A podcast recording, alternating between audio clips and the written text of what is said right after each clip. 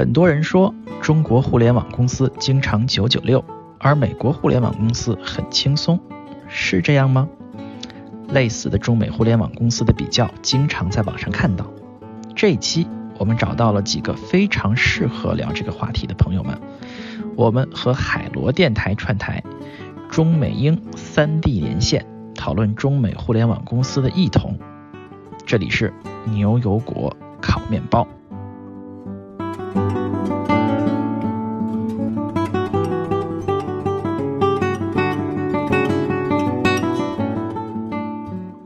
我是斯图亚特。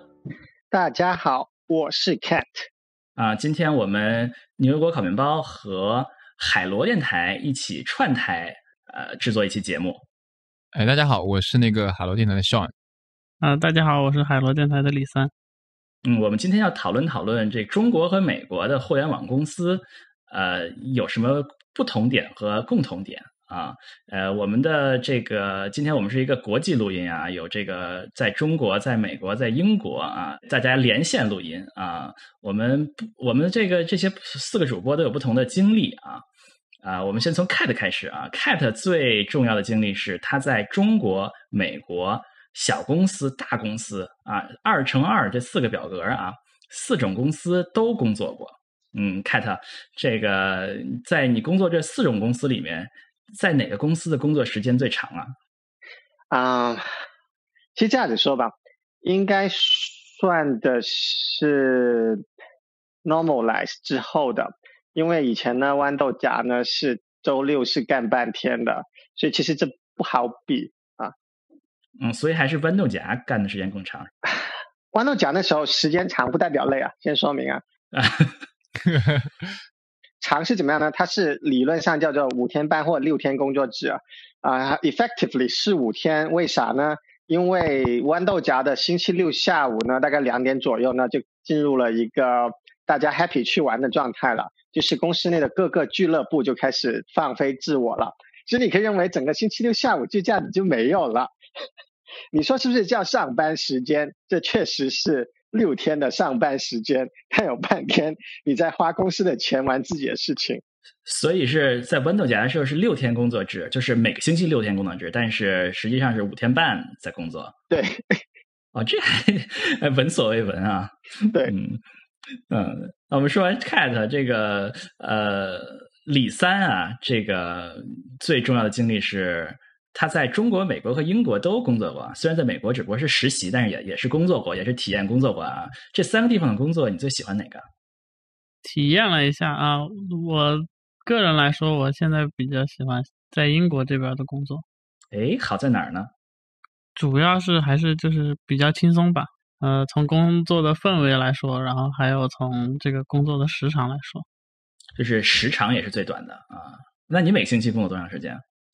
我们每天是大概九点钟到公司，然后五点钟就大概准备撤。周一到周五，但是周五的下午一般会比较放水。对，这放水是什么呀？你像他们一样懒 这个什么？没有那么夸张，没有那么夸张。对，大概是周五下午可能是三四点钟，然后这个活就干的差不多了。然后大家在干什么？嗯，聊聊天啊，然后然后就。去 pub 喝一杯啊！我去 pub 喝一杯哇！对对，就是因为英国人特别喜欢去 pub 喝酒，所以也有这种文化。周五就去 pub，你们这个过分了，这个。嗯，那说说上上是好像是在国内的经历比较丰富是吧？去过很多这个，在很多公司都有了解啊，对很多公司都有了解。那这个上觉得国内的大公司和小公司有什么最大的区别在哪儿？嗯。呃，我在国内的那个中小创业公司和那个大公司都待过。呃，第一个比较大的区别，我觉得主要还是钱多和钱少，就是谁钱多谁钱少。呃，大公司钱还是会 多一点，小公司还是相对少一点。这个是一个比较明显的一个差异啊，至少我的经验来说啊，这个是第一个点。第二个点的话，呃，在国内的话，其实，嗯。中小创业公司的话，其实对你的能力要求或者工作范围的话，会比较宽泛一点，可能会要求你在各个方面都能去做一点，或者说你是一个多面手，会更喜欢一点。就是基本上哪个地方能用到你，那你就上。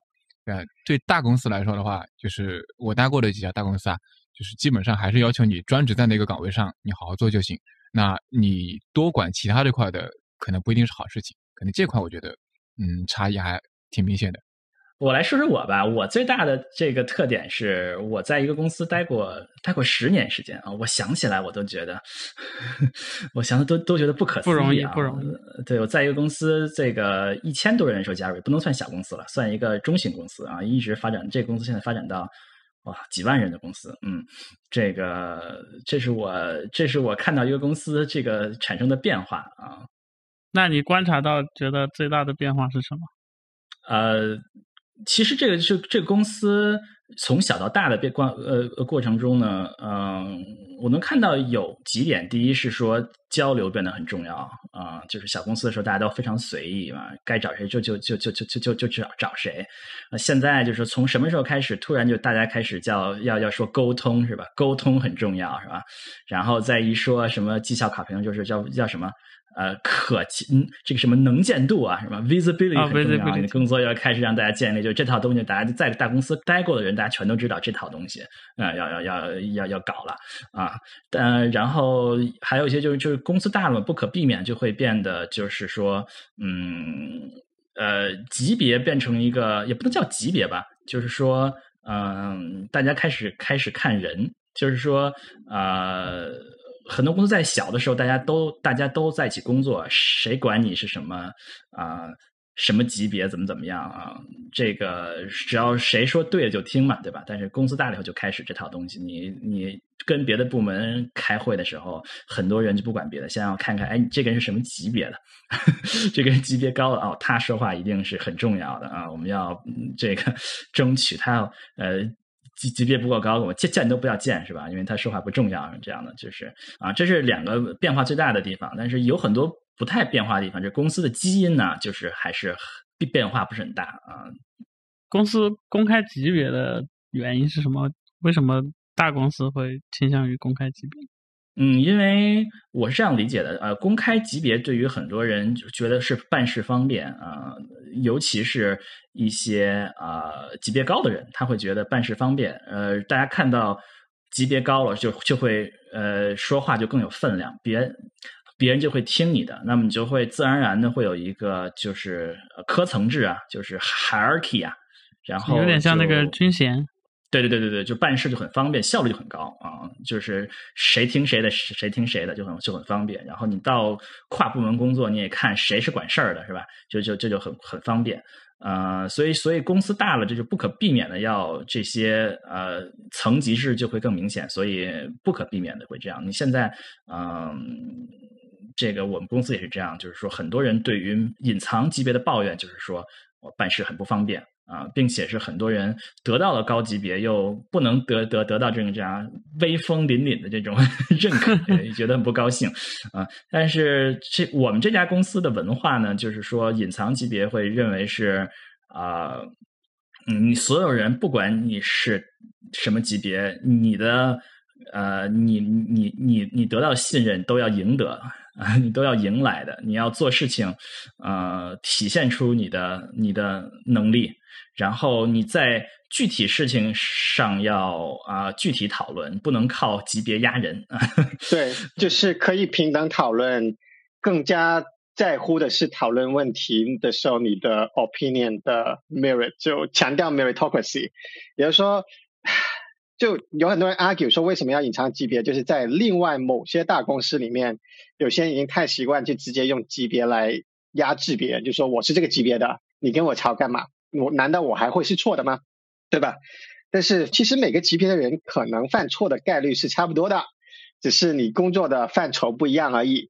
所以就希望 OK，不要因为你级别很低而不敢去怼一个级别很高的人啊。所以就是说尝试隐藏级别是可为了避免某些公司很 toxic 的文化，就是整天就直接用 title 来压制别人。这个，我这就是说起中美互联网公司啊，其实大家很多人头脑中第一印象中一点就是说工作强度的差别啊，九九六是一个重要的词，重要的词汇，因为我们知道海螺电台其实也聊过九九六的话题，对吧？对对，我们聊过一期。我们还是不厌其烦的要再说一说啊，这个工作时间上，嗯，要不然我们先说说美国的工作时时间吧，因为这个我们要把精彩的留留在后面嘛。美国的工作时间怎么样？Cat 要不要给大家介绍一下？呃，你你们现在是工作几天？都是五天啊。那大家平时啊白天工作一般是几点到几点到公司，在公司待着？比如说你如果呃安排一个会议，一般你会。比如说你不认识这个人，嗯，你不知道他工作习惯，那你你你会比如说安排一个会议是在什么范围内？我觉得硅谷都是很 standard 的，尤其是你都到了 unicorn 这个阶段了，你不再是一家就是什么三个人去冲 YC 的这种阶段，因为三个人去冲 YC 的是一个完全不一样的阶段，对吧？你到了 unicorn 的阶段了，基本上相对来说就会稳定一点，大家可能都是有早上十点到，然后晚上到吃吃饭吃完饭走的，当然也有。不少人是不一样的，例如说有人就特别早来，但下午就早点走；也有人可能到午餐才来，但是晚上就习惯工作到很晚，无论是在公司工作还是回家之后再工作。嗯，所以大概说来说，就是说，呃，大家基本多数人都会在公司的时间是是上午十点到下午五点，差不多吗？这样子？五六点，六点吧。对，六点啊。那么有的人会往前推，比如说两个小时、一个小时；有的人会往后移两个小时、一小时，这样这样。对对对。啊，这是中小型公司是吧？中小型公司，大公司也差不多吧，应该是，大概大概都差不多。但也有人是早上，因为避免三藩城里出来南湾的这个就是 traffic 啊，所以他们有些会选择什么搭七点钟的 shuttle 从三藩来公司上班，但是下午就已经三四点的 shuttle 就搭车回家了。很多人是必须要早走的，因为比如说有的那些托儿所、幼儿园，对，比如说有的就是六点前啊，或者什么叫叫叫叫接你这种这种交通状况，有时候你如果要要要接的话，你就需要早走啊，那就说必须要早走啊。嗯，有的还是要必须要这个早上送到这个送托儿所，反正这都是有不同有有不同的人有不同的情况啊，可能是嗯比较年轻的刚毕业的，可能很多数人是往后推的比较多吧，大概比如说十点多到，然后下午吃完饭再干一小时再走吧，大概是这样，晚上吃完饭。跟国内我觉得差异还是蛮大的。哦，是吗？那国内是是国内是什么样的呀？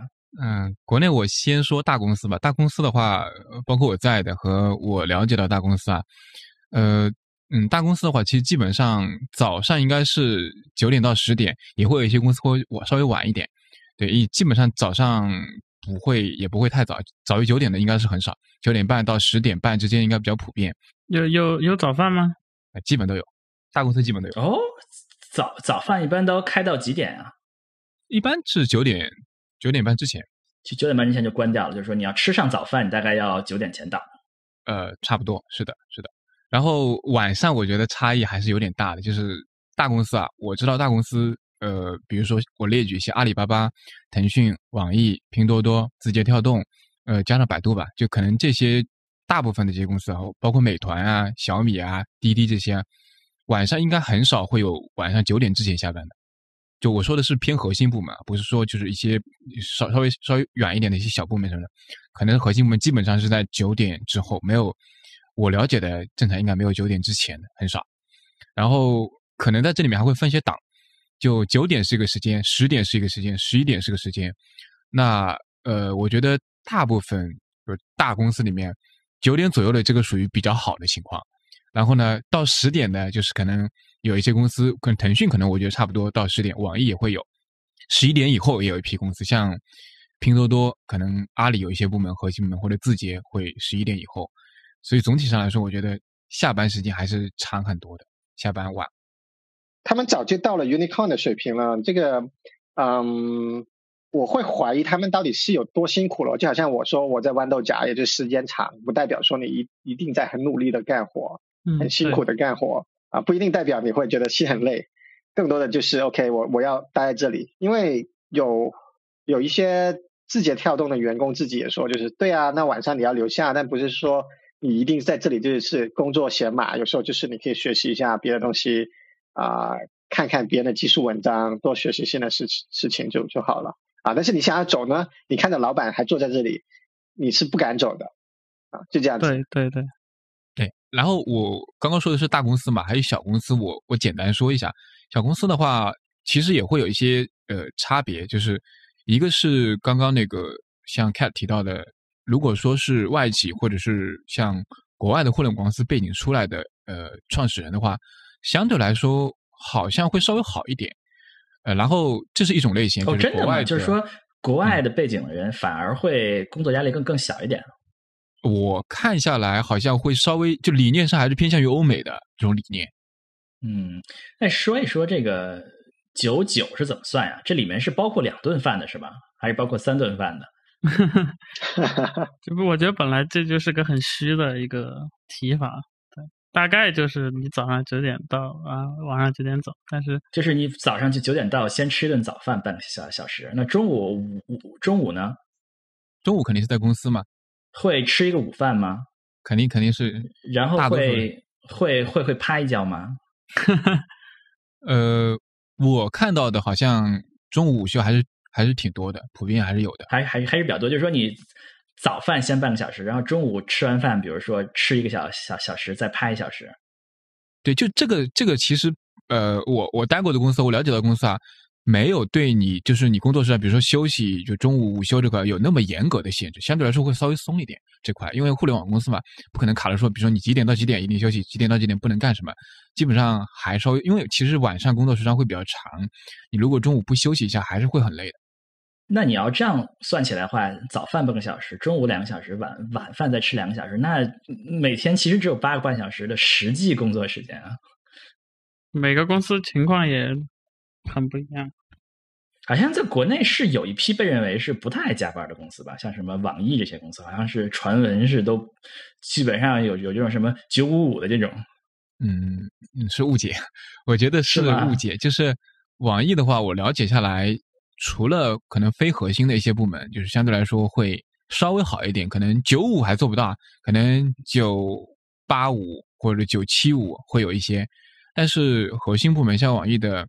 游戏，网易的云音乐，像网易的现在的有道，包括杭州研究院一些部门的话，其实基本上也不太可能做到九五这种的，基本上都在八点以后下班的，八点九点应该差不多是要的。那像游戏这种，游戏是压力比较大的嘛，所以基本上九点以后十点还是挺正常的。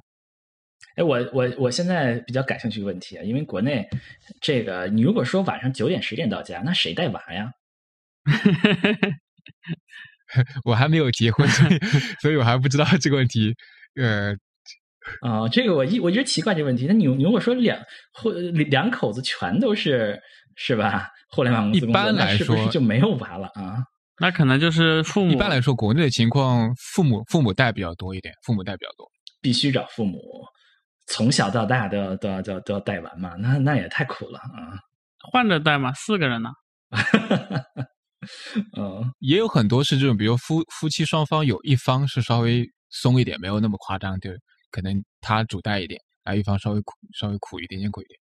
从这点上说，其实美国和国内还是呃，主要差别是晚上会一般人都会待的比较晚，是吧？这是主要主要差别，一般吃完饭再会待两个小时，是吧？大概是这样，是有点像，有点像就新美国新的。新一代互联网公司这些比较年轻的这些刚毕业的，吃完饭再干两个小时，九点钟走人，基本上基本上还是还是比较像的，是吧？是的，是的，嗯，对。但是我们说美国是美国，其实是西方国家里的一个奇葩了，因为美美国是被这个是西方国家里最拼的一个国家嘛。比如说，美国是西方国家里唯一的一个员工每天工作时间超过睡觉时间的 国家。呃，英国什么样子？英国大概介于欧洲跟美国之间，就是欧像欧洲就是大家都是不怎么想要上班的，然后英国人就是这个班还是在好好上，但是这个该下班的时候马上就走了。说完了时间啊，这个这工作环境好像也是大家非常关心的一个问题啊。经常看到什么网上有人晒什么哪个公司啊多么多么多么漂亮，多么多么漂亮是吧？这个。国内的工作环境通常是什么样的？嗯，我我看到的国内工作环境的话，大公司、小公司基本都是开放式，现在好像就很少看到封闭式的这种互联网公司了。就可能大公司跟小公司区别的话，大公司会更宽敞一点，像大仓库一样。小公司的话会稍微拥挤一点，工位之间，但基本都是开放式的，很少见到有就除了领导以外，就是职级稍微高一点的可能会有自己的办公室，大部分人还是像一个完全开放的空间在一起办公的。所以这个这个基本上所有公司都是这样开放实验室，就好像是那个这个学校的这个机房一样，是吧？这样这种感觉。主流主流好像是这个，这这个这个在美国应该是不同公司好像差别很大啊。最近开放开放办公室是这十几年的主流啊。上一代的公司，Google 一开始还是有隔板嘛。微软那曾经 Bill Gates 的理念还是说每个程序员有自己独立办公室，是不是啊？对对对对对，微微软应该到现在吧，现在不行，独立办公室啊。现现在现在也改了吗？听说改了，也不能百分之百保。最初据说 Bill Gates 的梦想是：第一，每个程序员有独立的办公室；第二是每个办公室的窗户都能看到下面的草坪。哇！那是呃，我在微软的时候是有是有独立办公室，就是多数人都有独立办公室，但是办公室不够嘛，还是会有一些办公室是两个人合办公室的。然后他们很有意思的一点就是说，呃，他是根据你待的时间长短来排谁能够做到靠窗的办公室，谁能够做到不靠窗的办公室，谁需要和人合办公室，所有这些呃都是。这个都是看你在微软待了多长时间，嗯，这个很有意思一件事，就是有呃微软人会争这件事儿，就是说啊，我待了多长时时间，所以我应该有一个开靠窗的办公室，是一个特别有意思的，嗯，现在也是这样吗？嗯，不知道现在这样，我已经好长时间都没有跟微软的人聊过了，嗯，但是这个嗯是是很酷的一件事情，很多人还会在屋里面放音乐啊什么 之类的啊，嗯。嗯，中生代的公司可能是有是是是有一个比较高的隔板，对吧？就是说，隔板基本上是在显示器上面。大概就是，如果大家看这个电影，很很多电影里看这个这个美国的这个工作环境，就就是有就是就是一堆隔板，对吧？所有人就是放在隔板里面，在里面，就这个大概就是中中生代公司大概就这样。哎，这个其实在国内来说有比较大的差异，原因是呃。快速成长的这种创业公司里面，就是大多数还是没有自己独立的办公楼。这种，比如说租的这种，普遍来说是比较密集的，就是它的办公位之间是很挤的。我见过有不少公司，甚至说在会议室里面设办公室，就是会议间平常不开会的时候就是办公室，因为扩张速度太快，导致说真的走不下。有很多这种，我在滴滴看到过，对我看到过非常严重，就是。挤得满满当当的，就是找不到空，就是就是你想 中午想吃个饭，找个地方，你找不到一个空位置，非常可怕。这个，嗯，其实很多，嗯，美国这十几年的开放办公室的潮流，可能很大一个原因也是因为没有地方啊，就是新的创业公司没有地方，所以大家就都挤在一起，有个隔板儿，那那空间就小了，对吧？所以就就要开放，嗯，可能很大一个原因也也是这样子的。但是我们在往往在就是很多就是欧美企业那个图啊，我们在网上看的时候，看到那个隔板看着很酷，又大又宽敞，大家在一个很大的工作台上去工作，感觉就是这种大家很喜欢这种开放式的、很酷的这种工作环境。其实，在国内很多中小型公司里面，其实一点都不酷，甚至觉得有点有点难受，因为真的太靠太紧了，就是走来走去都会碰到。嗯，在美国也也也很不酷的，嗯，这个都是员工，这个多数情况下都是公司喜欢，员工不喜欢，公司省钱，对公司省钱啊。同时呢，就是成功的公司规划也很难做了，就是说要能够提前那么多规划到公司有就公司往上 grow 的天花板在哪里，对吧？然后要知道这个天花板，才能够提前很多的去，要么是租房子，或者更大的公司是盖房子。然后接着准备好呃 office 的 floor space 啊，然后如果这个天花板估多了，那么你就白花钱有 mt office space 啊，但估少了，那么你的员工就要挤一挤。那很多时候公司就会宁愿说挤一挤，也不会多花钱。对，普遍是挤一挤。对，这些年好像是有一些研究者对开放办公室持批评态度啊。前前些年在这个呃《哈佛商业评论》这个杂志上有人发表过，说开放实验室其实是更不利于交流的，各种各种各种。嗯，所以这个孰是孰非也是不好说的一件事儿。嗯，但是总的来说，为了省钱哈，这些公司都呃开放开放办公室成了主流。这可能也和硅谷的地价越涨越高有有有一定的关系啊。现在尤其是新一代的互联网公司都喜欢去旧金山城里面啊，那寸土寸金的地方，那你不多堆一点，那那怎么租得起房子是吧？啊，说吧我们说了这个这个工作时间、工作环境啊，其实大家最关心，尤其是国内大家最最关心的问题是是这个赚多少钱，对吧？我觉得这个，嗯，先说说美国吧。美国，我猜想这点跟跟国内其实是很像的，因为这个美国的互联网公司算在社会中是算收入还相对比较高的一个工作。即使是相对于同类公司做，就是说，嗯，比如你都是软件开发工作，工工程师，互联网公司和传统的软件企业，互联网公司也都算要高很多的这么一个一一个情况。比如说，比比如说美国啊，美国的平均收入啊，家庭平均收入可能就是啊，比如说六七万大概这样的，或者是六七万美元一年呀。但是程序员可能就会就全美国的可能就是到比如说十万左右，那你互联网公司可能就要更就要更高一点。但互联网公司很多又又会在呃，比如说在我们这个所在的这个啊旧金山湾区啊，就是这个这个硅谷及周边这块地地区，嗯，这个互联网公司可以可以轻松的给毕业生开到，比如说九。十将近二十万整个的 package 吧，大概可以轻松开到这个公司，不止一两个公司啊，就都能到这个这么一个一个级别。但是你可能啊，一个普通的工作可能也就是能十到十万，大概就不容易。反正是是应该是一个比较呃比较大的一个一个一个差别。啊，地域肯定也是一个很大的差别了。就是说，在这些很昂贵的地方，像硅谷和。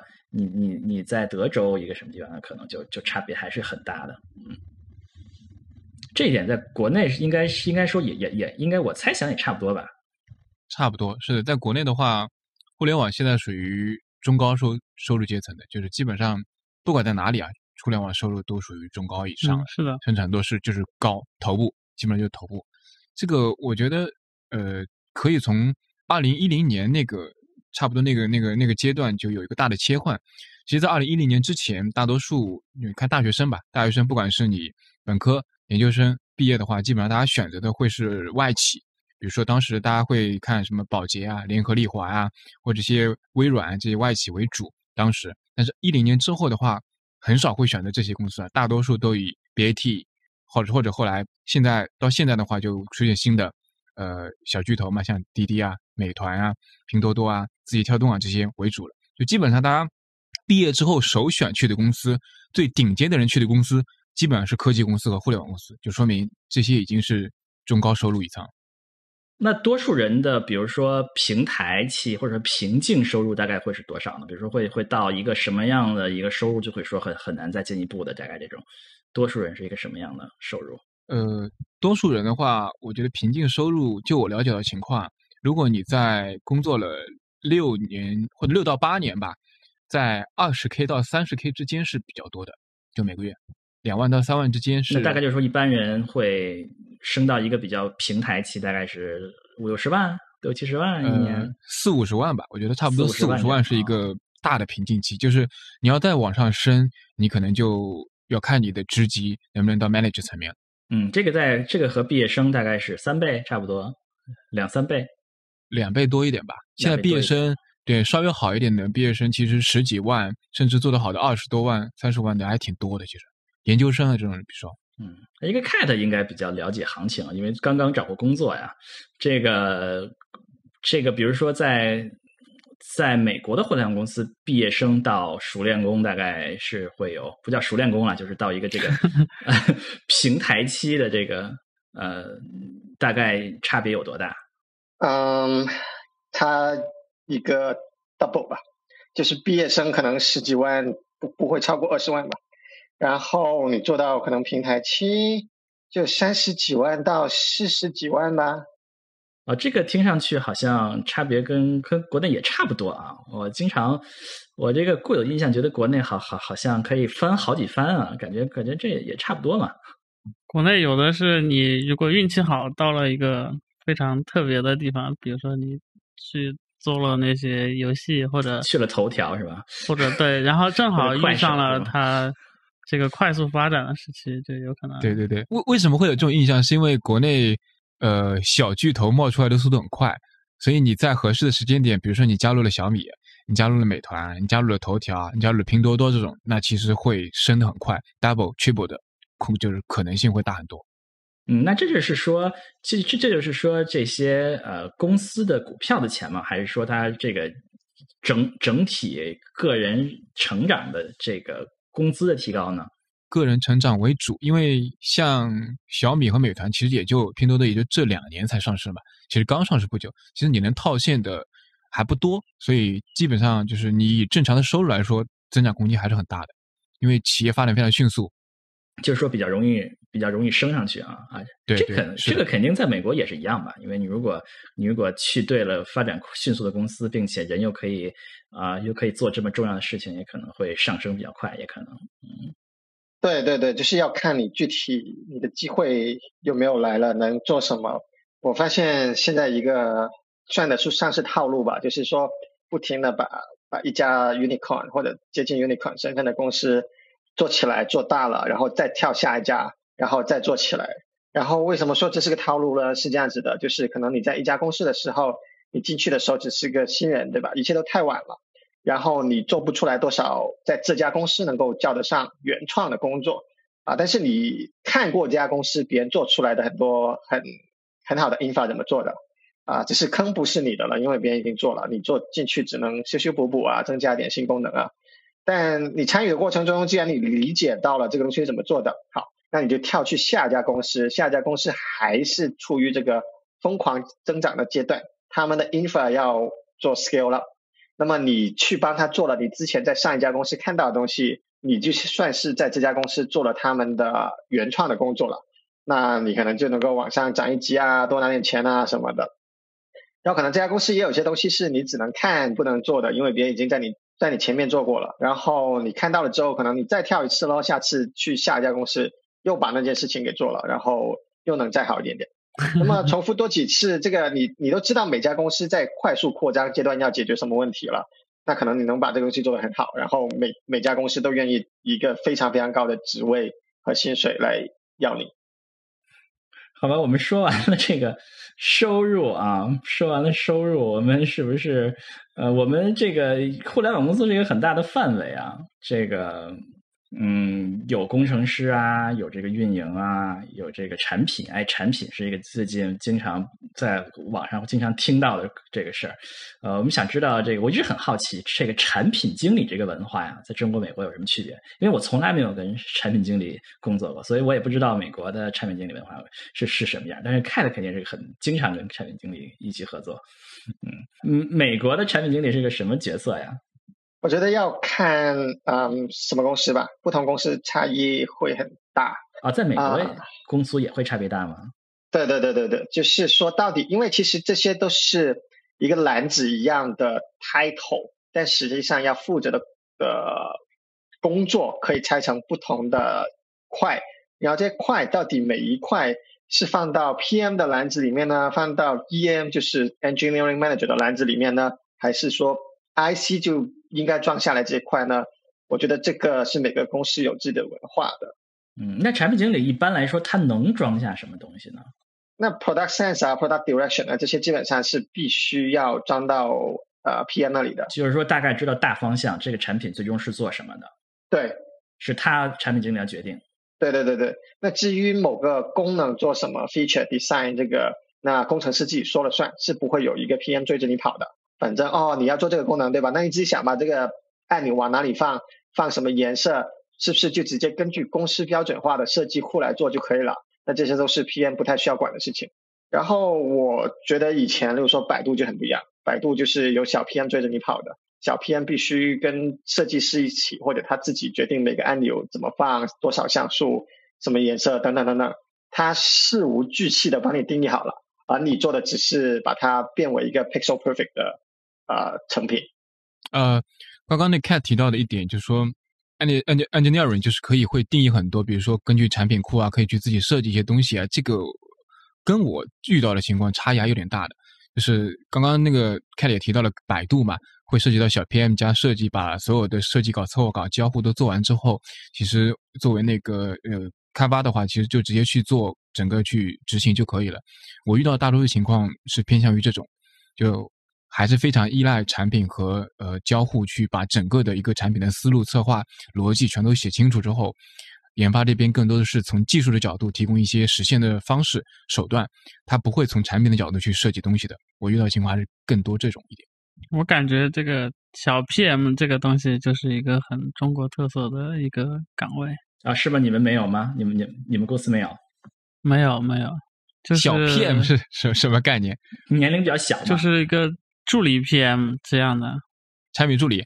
就是我遇到的有些中国的公司。他会把很多功能拆的非常细，然后每一个很细的功能有一个 PM 去负责。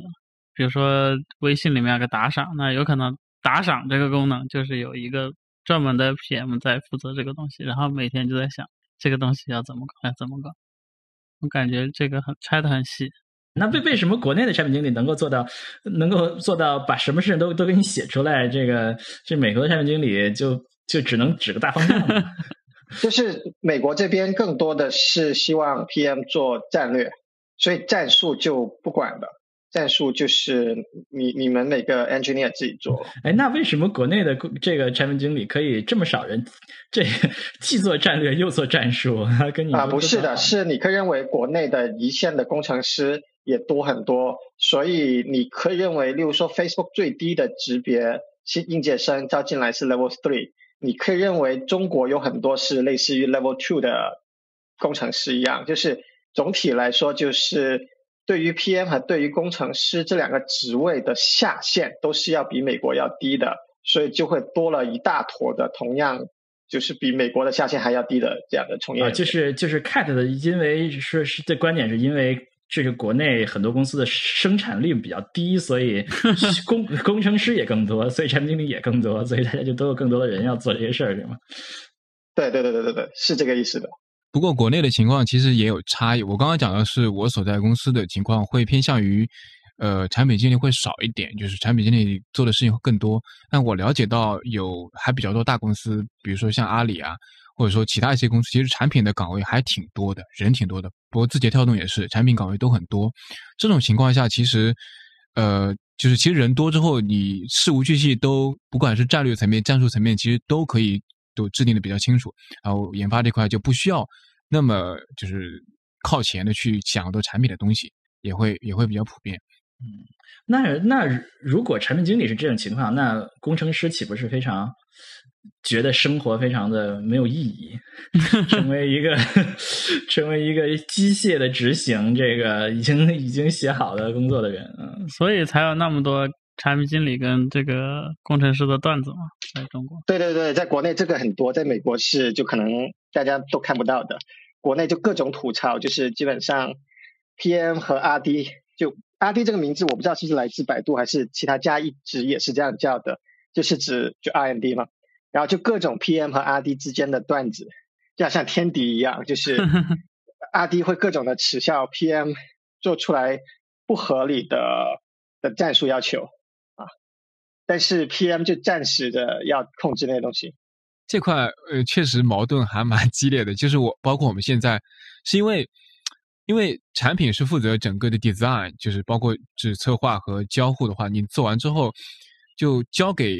交给呃阿迪，阿迪这块他会觉得，哎，你不懂技术，你有时候你做的这个方案，这个 solution 其实根本不可行，就他觉得你不懂技术，你这个方案设计的就是胡乱设计，你根本没有 sense 去做东西，他会他会觉得应该这么这么这么设计，他就是他要来有些人指或者来指导你，但是呢，就是产品又不会让你去知道，就我说什么方案，我就要做什方做什么方案，就经常会发生这种，就是第一个技术，就是阿迪的话会质疑产品经理不懂技术，你瞎做方案。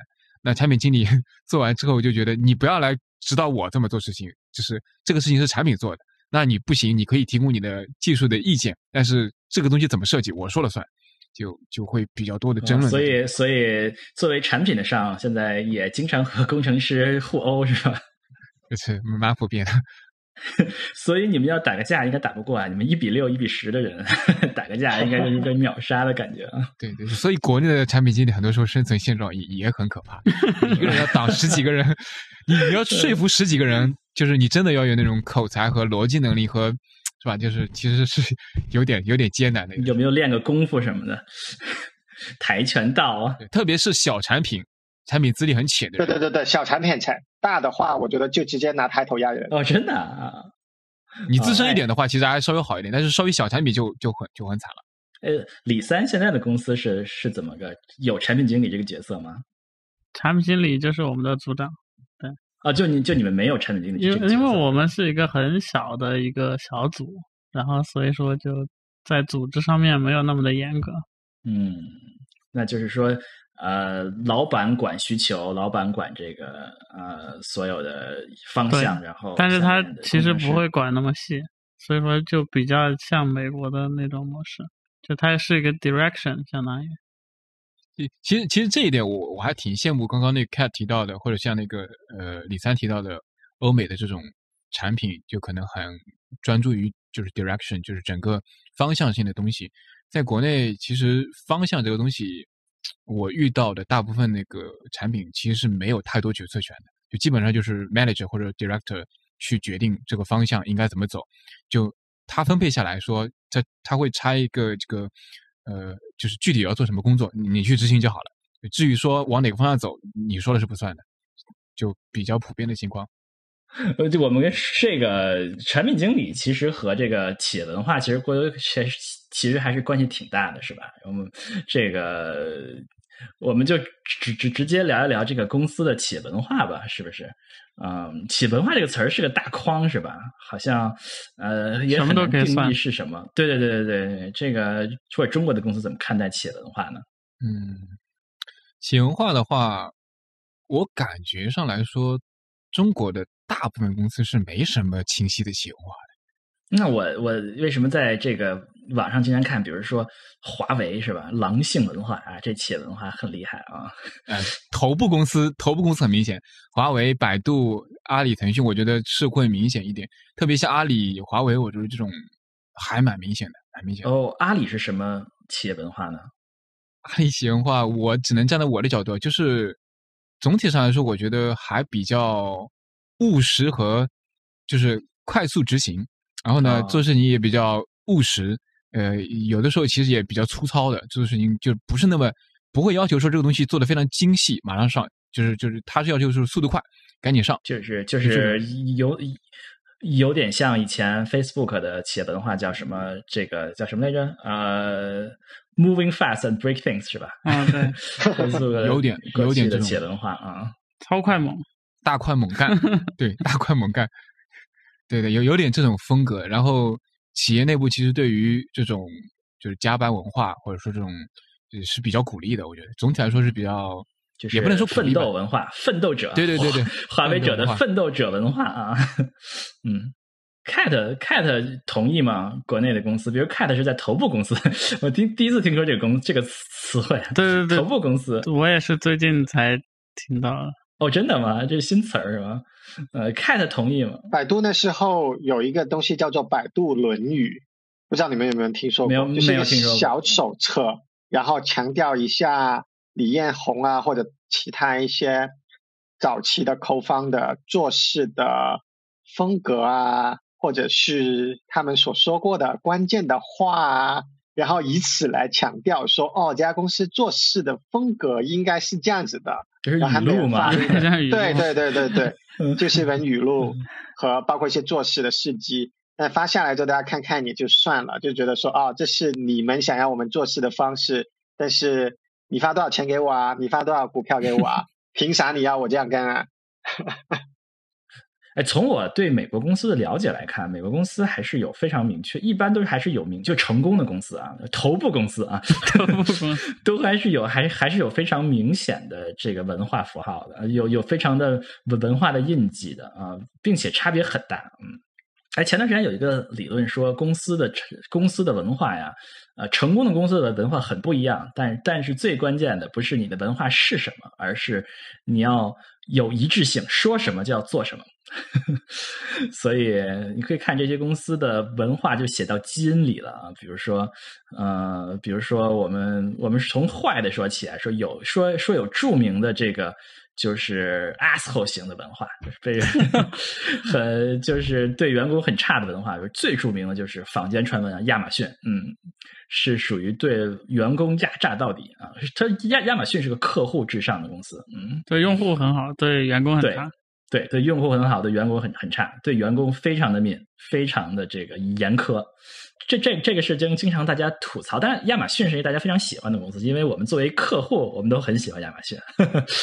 呃，但是作为员工来说，大家都是经常吐槽亚马逊的公司。但是我们说，另外一类公司就是对员工、对员工、员工至上的公司。嗯，我觉得像像这一代公司，像呃。谷歌和 Facebook 是典型，他们让员工高兴是他们非常重要的一个目标，嗯嗯，就是这这这样的公司可能就是另外一种另外一种公司了。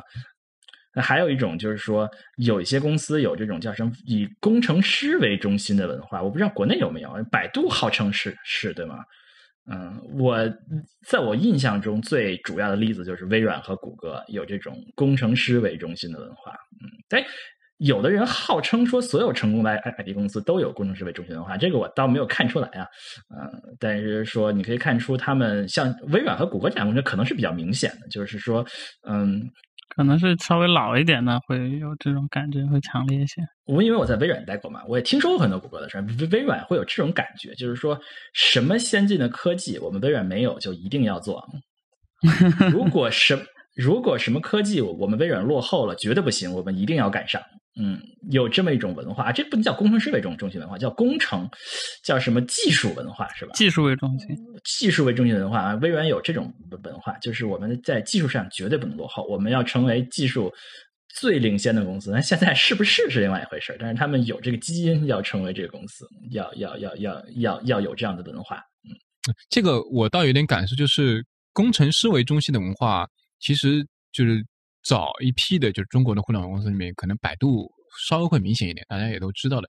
对，百度理论上在当年来说是 BAT 三家公司里面最最工程师主导的啊，相对于就腾讯和阿里来说，就是另外两家，例如说至少他们会考虑一下做做运营啊什么的，或者是以商业为目的，但是。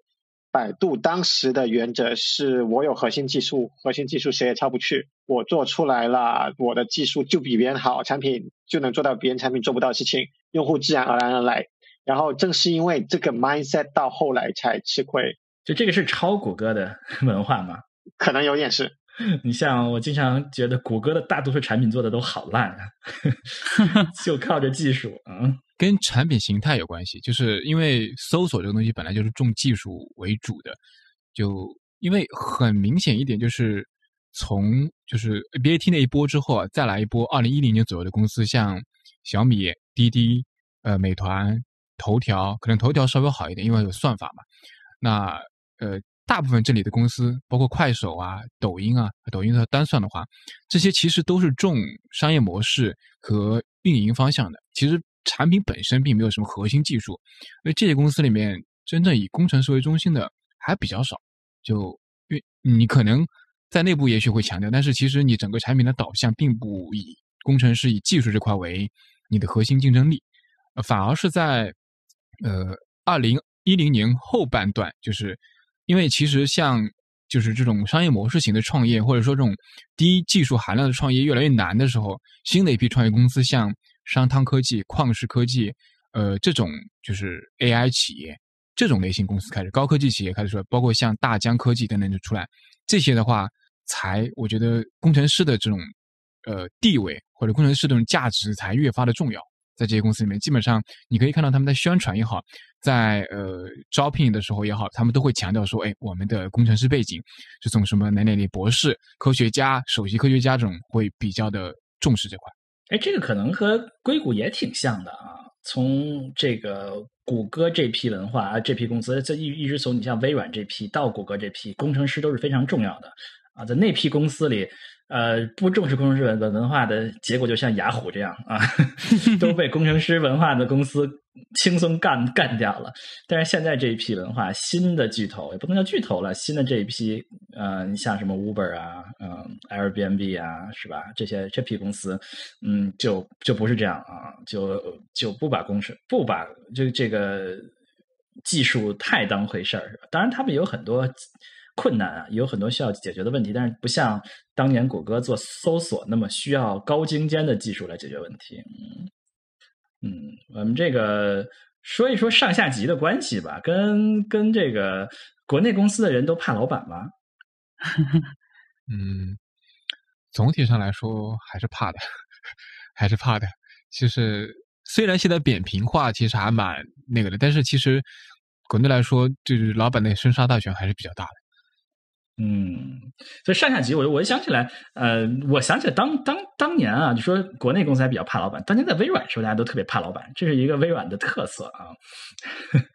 呃，原来这个在这个 BBS 上有一个笑话，是说微微软的这个路路上碰到这个经理啊。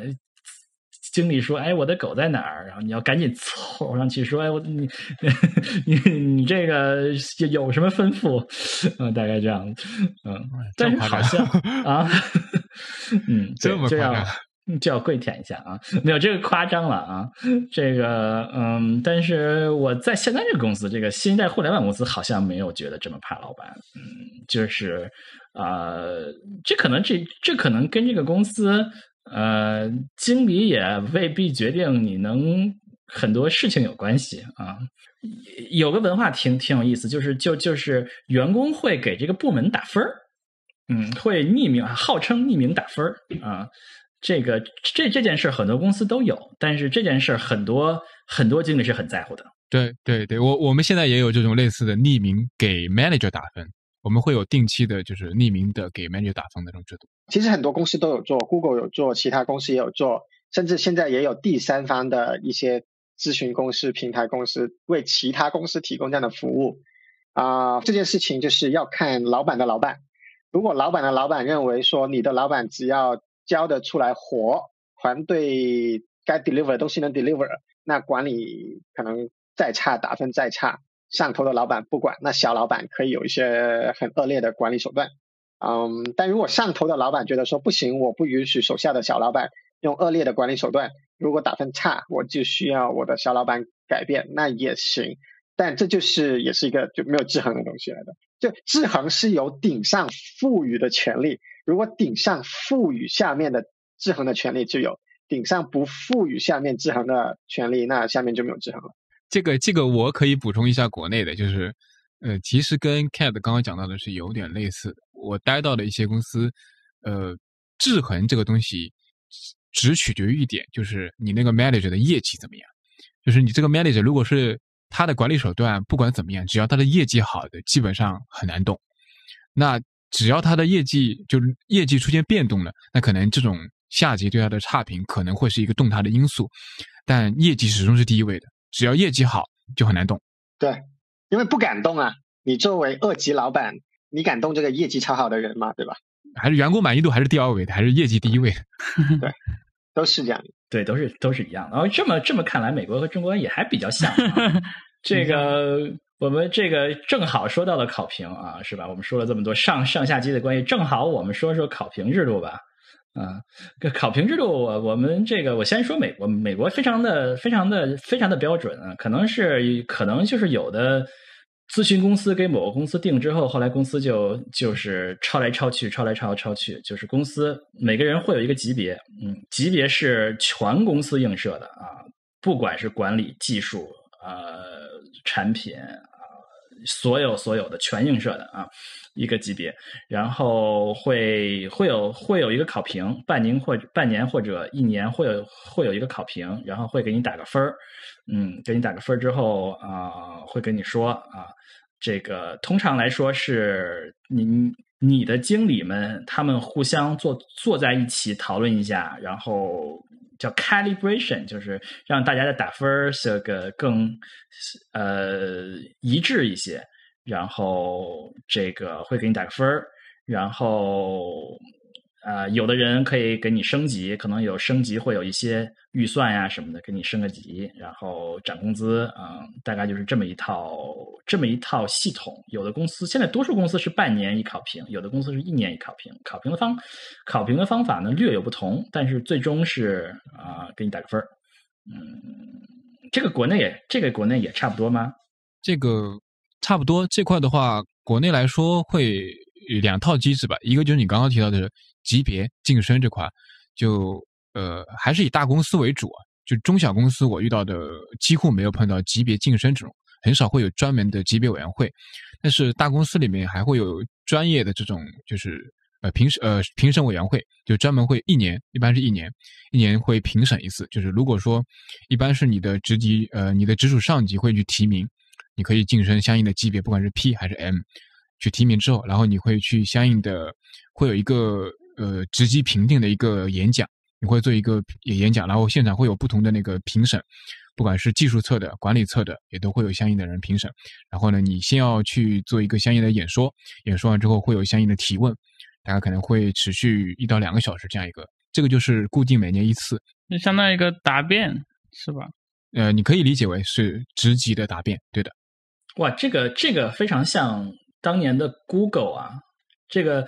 基本上在美国，我就听说过 Google 一个公司这么做啊，应该是学，应该是学的，应该是学的 Google。对 Google 这个这个，他们的创始人是博士嘛，他们认为传统的企业是非常不公平，他们要学学术界的同行评审制度啊，就是有点像，比如说你在大学里面评教授啊。不是系主任说了算，对吧？是有一个评审委员会，对吧？啊，或者说是你你在这个学会里面评各种各样的荣誉啊，这个 fellow 啊，那肯定不是那个头说了算，对吧？是你有一个评审委员会吧？他要他要他要搞这么一个学术性的这个评审制度，所以他他是要搞一个跨部门跨组的一个专门的评审委员会来评审你的工作，而不是你的你的经理经理说了算，嗯。所以现在国内多数公司都学了这套东西，是吧？嗯，没有，是中大型公司、大型公司会多一点。就是这个其实还是企业达到一定规模之后才会用的，中小型公司其实做不到。就是大多数公司都会用这套东西，是吧？要你各个公司有你的职级体系，你完善的职级体系之后，其实才会用。哇，这那那这说明还是国内还是非常的非常的先进的啊！现在美国我就听说过 Google 一个公司这么做，但是我听说的趋势是 Google 在往这个同行评审他们的传统相反的方向有一些退缩啊。嗯，没想到这么先进的经验在国内是 扩散了啊！但你要知道，国内的。中小型公司全都是老板拍脑袋。对对，中小型公司是没有的，中小型公司职级体系都不完整，就基本上不可能有这种评审制度。老板说你好，你怎么都好啊？但是他组他这个这个是怎么算呢？一个一个组能够涨多少人的工资，能够给多少人升级？这些中小公司怎么算呢？比例嘛，一般是七比二比一这样一个比例去去划，一般都是这样的比例。就是七是一般，比如说我涨薪啊，算涨薪啊。那百分之十、百分之二十、百分之三十三个级别，那是百分之三十的就百分之十的人，那百分之二十的就是百分之二十的人啊，剩下的就是百分之七十的就是百分之十啊，就是就是大概有三档，三档打分。对对，一般三档是按照比例强行，就是有点类似于排名是吧？配额制度，对配额制度啊，这个我觉得是个非常嗯。不同公司可能的决定方法不一样，因为最终公司是要有预算的。嗯，有的预算，有的公司预算可能就是分到组里啊。传统公司可能就是分到组里，是说分到大部门里面。但是其实一线的管理人员也知道，如果大部门要 fit the curve 啊，然后公司又强调说，哦，每个组不一样的，你的组做得好，可以这个组所有人都表现很好的，绩效很好的。那请问绩效不好的人哪里来呢？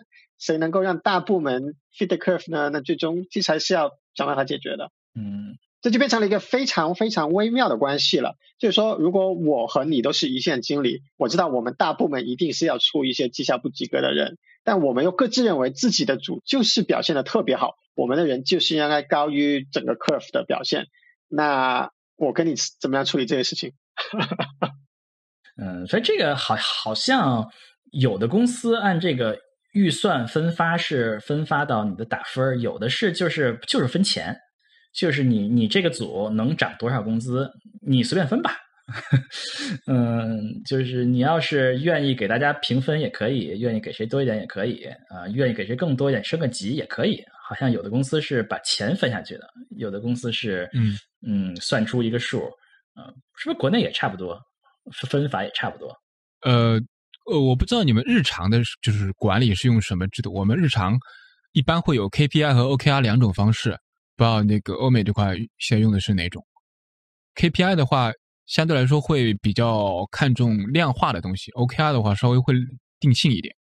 啊，中国我觉得中国很多公司表面上叫做自己在实现 OKR，但是把 OKR 当 KPI 使，就是理论上 OKR 的真正的说法是你不能用 OKR 作为一个绩效的考评，对吧？OKR 的数字，KR 的数字你达不达得到，不应该直接影响你的考评结果，还是要老板引导这个。Peer feedback 或者中国叫做三百六十度考评，由此来决定你的绩效。但很多中国公司还是就习惯了 KPI 那一套，于是就直接拿你 KR 的值来看哦，那你这个做到没有啊？做到就好，做不到就不好啊。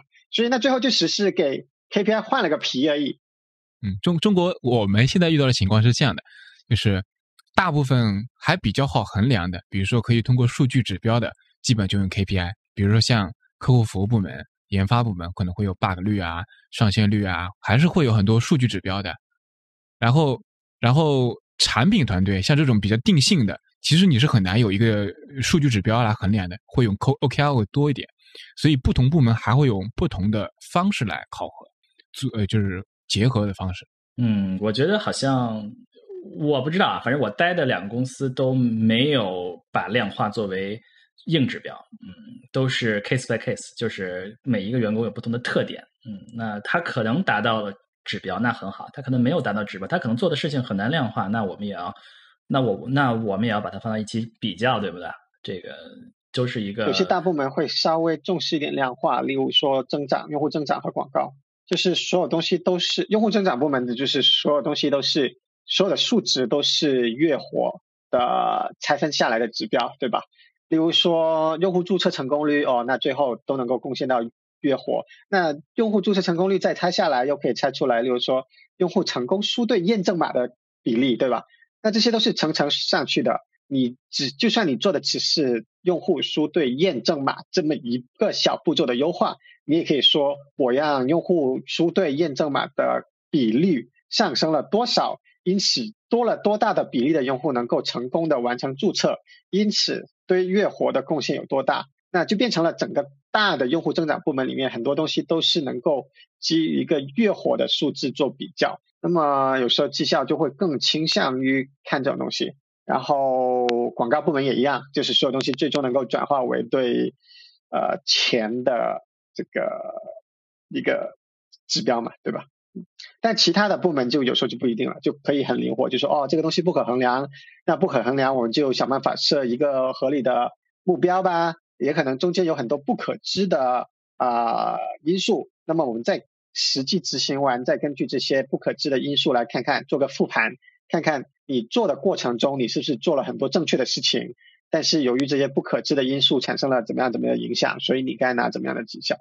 嗯，所以我们说到很多这么多 KPI 啊什么之类，这这都已经是很现代。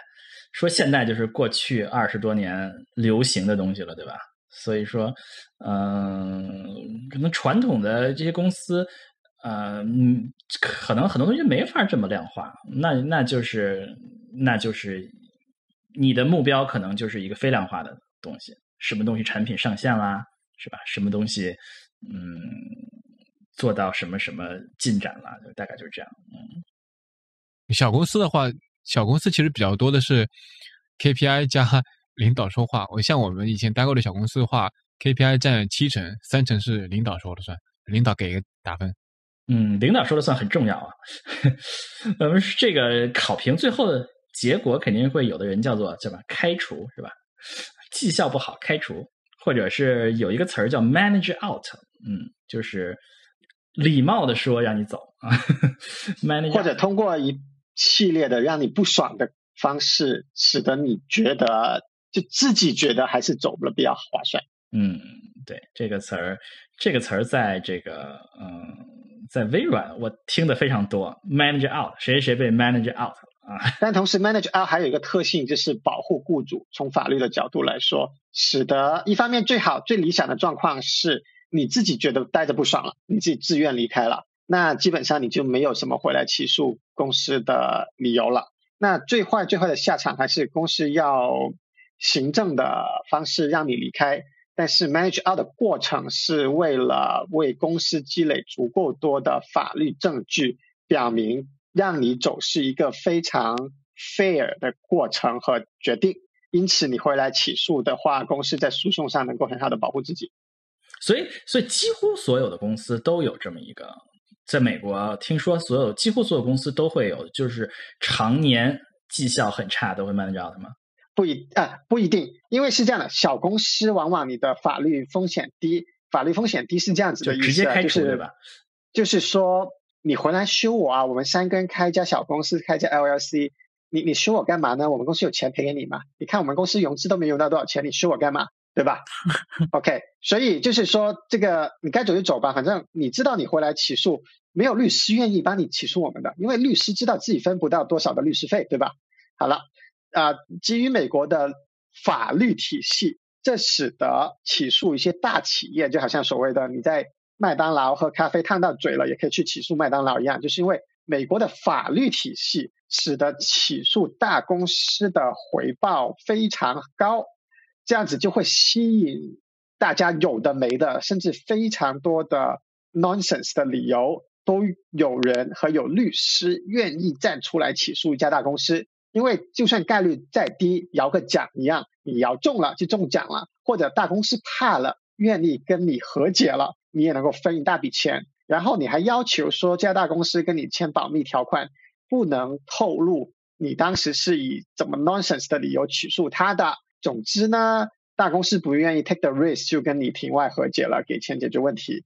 所以大公司非常非常怕给人留下这样的机会。啊，所以大公司会非常非常愿意在这方面做好事情，保护自己。小公司就是没有人愿意起诉我啊，起诉我没有好的商业，没有好的经济回报啊。那有时候做事情就会比较没那么讲究。嗯，所以说不管是开除还是 manage out，几乎所有的公司对于长期这个绩效不好的的人都会把他赶走，对吧？应该是，否则这家公司自己经营的不好。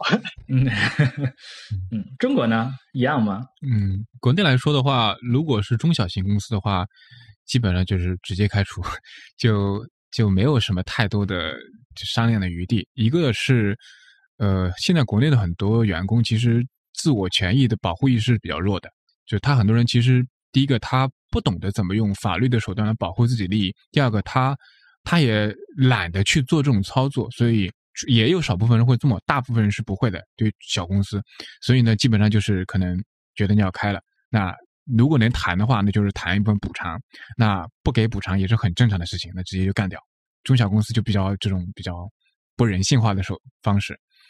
中大型公司的话分两类，一类是一种有明确的末位淘汰制度的公司，它会有非常明确的淘汰制度，就是它在合同里面在制度里面是写进去的，就你可能最终你的。绩效排名在最后百分之十，那你就要被淘汰。这个是你要签合同的，你不签合同，到时候就是你入职都不行。进来你就同意这个制度。有一些公司啊，业内大家知道的是有这种制度存在的。那这种，如果说你连续考评落在一定的区间之内，你就会被干掉，而且是他不会违反法律规定的，因为你签过相应的协议。就是会被优化掉了，就 对对，直接就优化掉，优化掉。还有一种就是。没有明确的末位淘汰制度的，也有很多公司是这样的，就不至于想这么的吃相难看吧。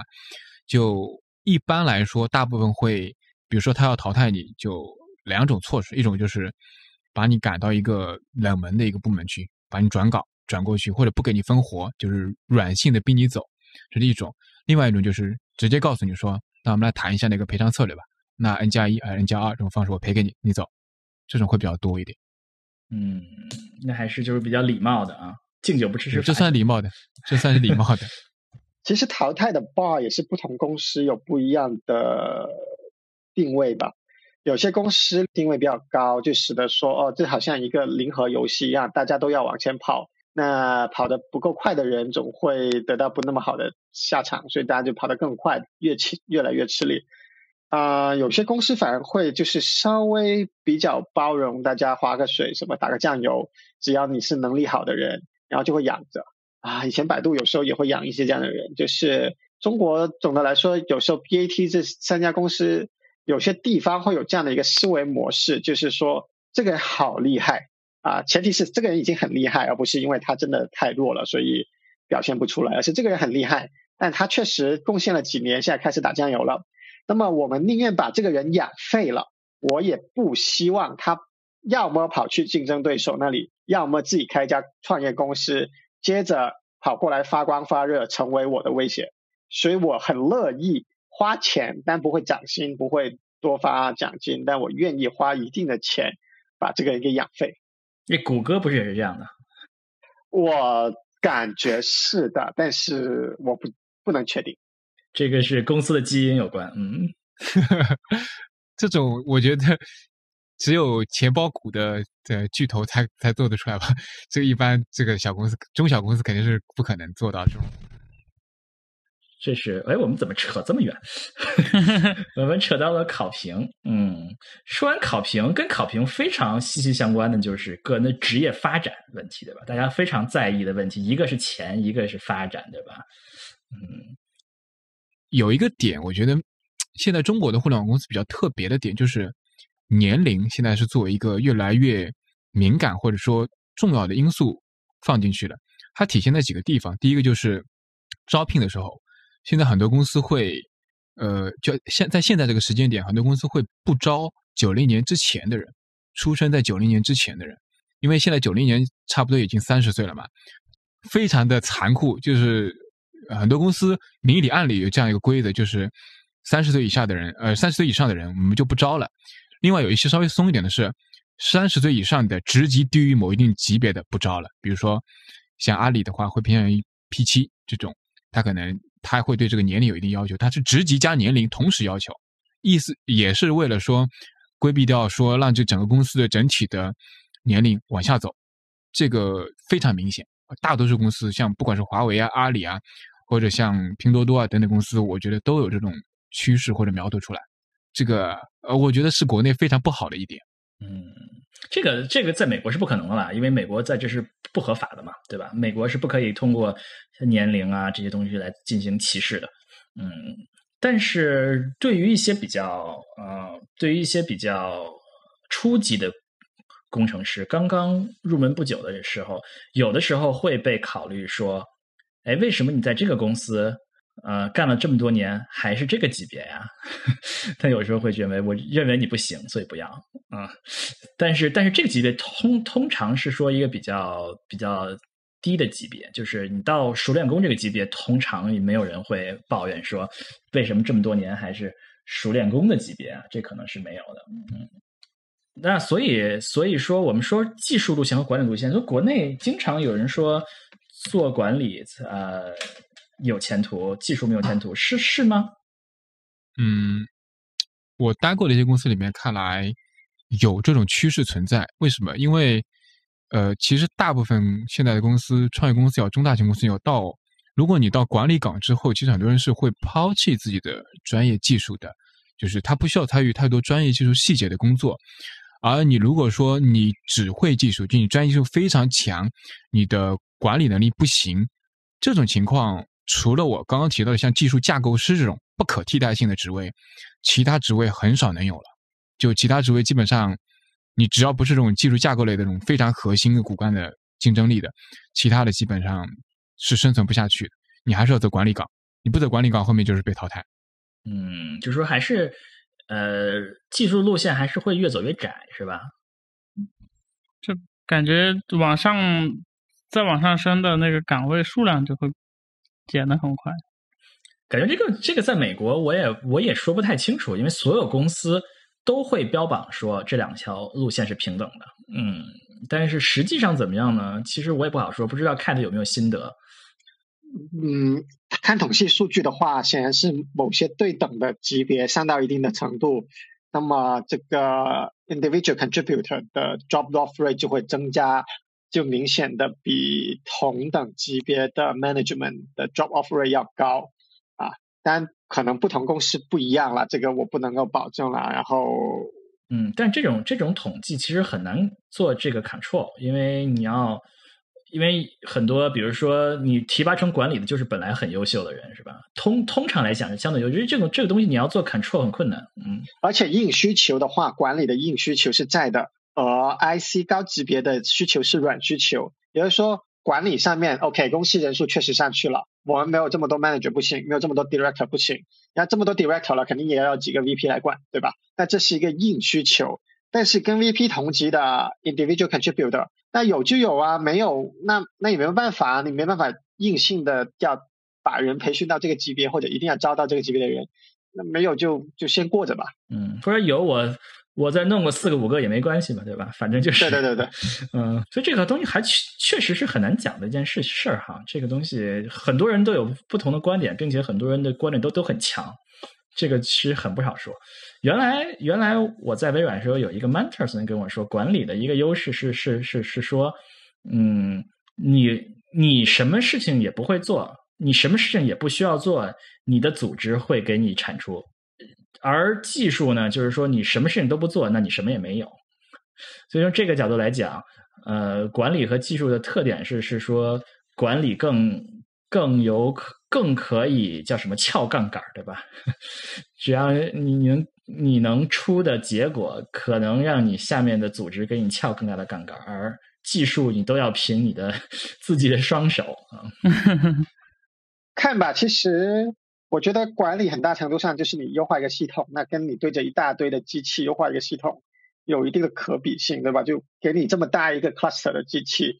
那理论上你有很大的杠杆去优化，因为你优化了，就是这么大一个 cluster 的机器都能够得到一个提升，对吧？嗯，但实际上还是要看考评的时候怎么看这个问题。考评的时候，人家是不是看那这么大一个 cluster 换别人上，别人也能优化啊？凭啥说你做的好呢？对，这个这个可能跟不同公司看重不一样啊。所以但是就是说，你如果做管理，也可能你优化好一次。如果这个组一直都很正常运转三年，那你那你就自然而然的可以产出，你可以建个新组。而你做技术，你不可能说你把这个系统做好了，我我躺那儿三年都可以 都可以坐着吃饭，这是不可能的。我要不停的做新的东西，嗯，这这不好说，这个确实不好说。有的公司可能认为你你接手一个比较良性的。这个组织你得到的这个 credit 是远不如你能 fix 一个 修理一个运运运转不善的组织，是吧？呃，对于对于员工的选择来说啊，我不知道这个是我理解可能有点不一样。就是其实从二零一零年左右，就是两两千年左右，就是互联网企业开始出起来之后啊，到现在二零二零二十年嘛，差不多在二零一零年那个节点之后。我我觉得在那个节点之前，大部分人还是倾向于是在大公司为主，想留在大公司里面继续发展的。但二零一零年之后，其实出来创业是一个非常常规化的选择，或者非常就是大家觉得一个非常靠谱的一个渠道。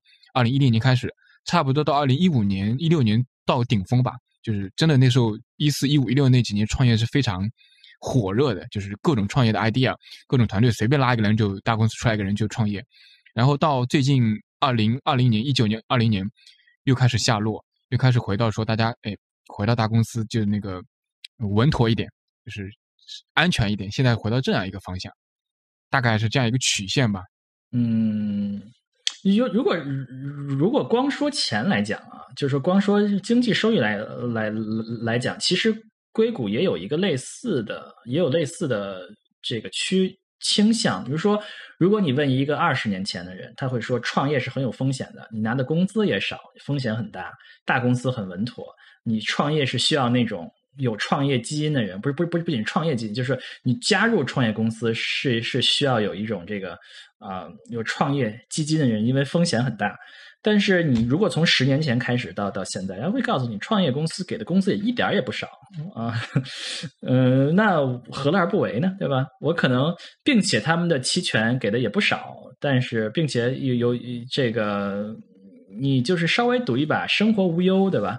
这个趋势一直到现在，硅谷还依然是这样吧？创业公司就是也是钱给的也不少，大家都还是很愿意去加入的。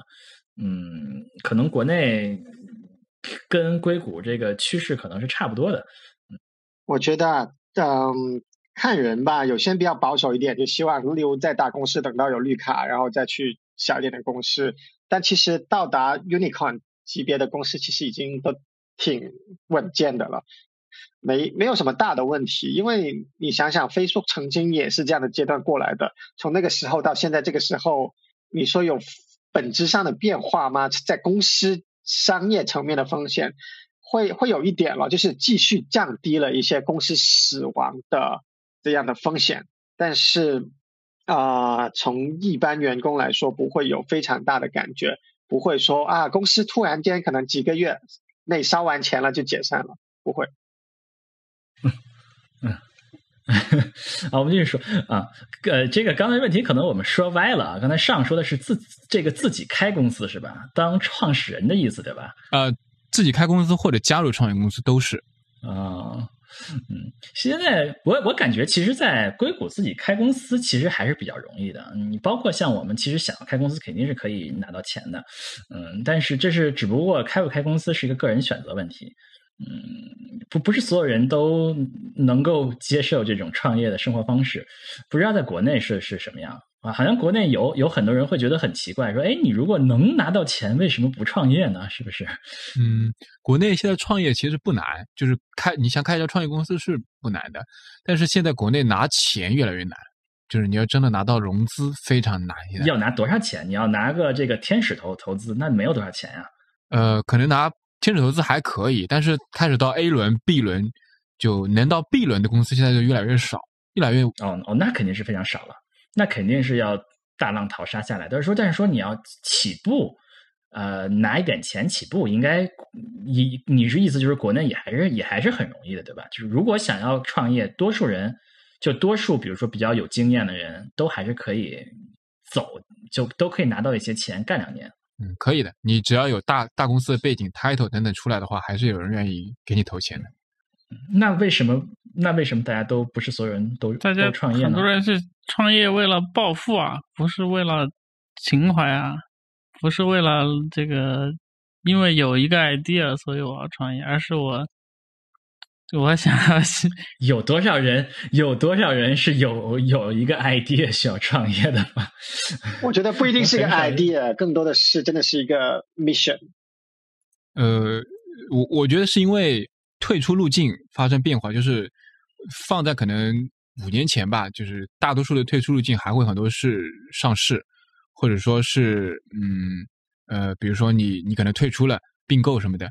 那现在其实你要想上市，就是初创公司啊非常难。现在可能被 BAT 或者被大公司并购是一个主流的退出路径，所以相对来说就可能收益就没有那么大了。相对来说，没有以前的这种。你像小米或者像美团那一波的那个公司的收益那么大了，嗯，也对哦。那有谁创业会梦梦想成为小米吗？我觉得这个野心也太大了。没有，人家拼多多起来才几年，人家野心现在不小啊。嗯，拼多多是厉害，嗯。所以。我我们说我们说了这么多啊，从这个工作时间、物理环境、收入啊、产品经理啊、企业文化呀、这种考评啊、职业发展啊，终于说到了一个中美不一样的。为什么我们就觉得中美就没有什么不一样的呢？好奇怪啊！是挺类似的，是挺类似的，是不是我们就差不多啦？对，嗯，那我们今天要要总结一下吗？谁来总结？总总结一下就是，能能说的差别都不太大，这个差别大的都不能说。就我们就差别大都要剪掉是吧？差别大都不能说。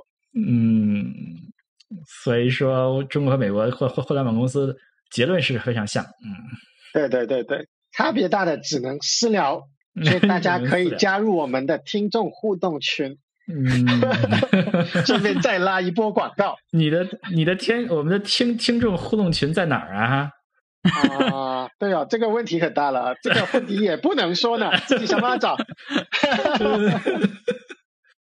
这个是个小黑屋，大家自己找到后门，自己钻进来。嗯，好，那就感谢收听我们牛油果烤面包及海螺电台啊。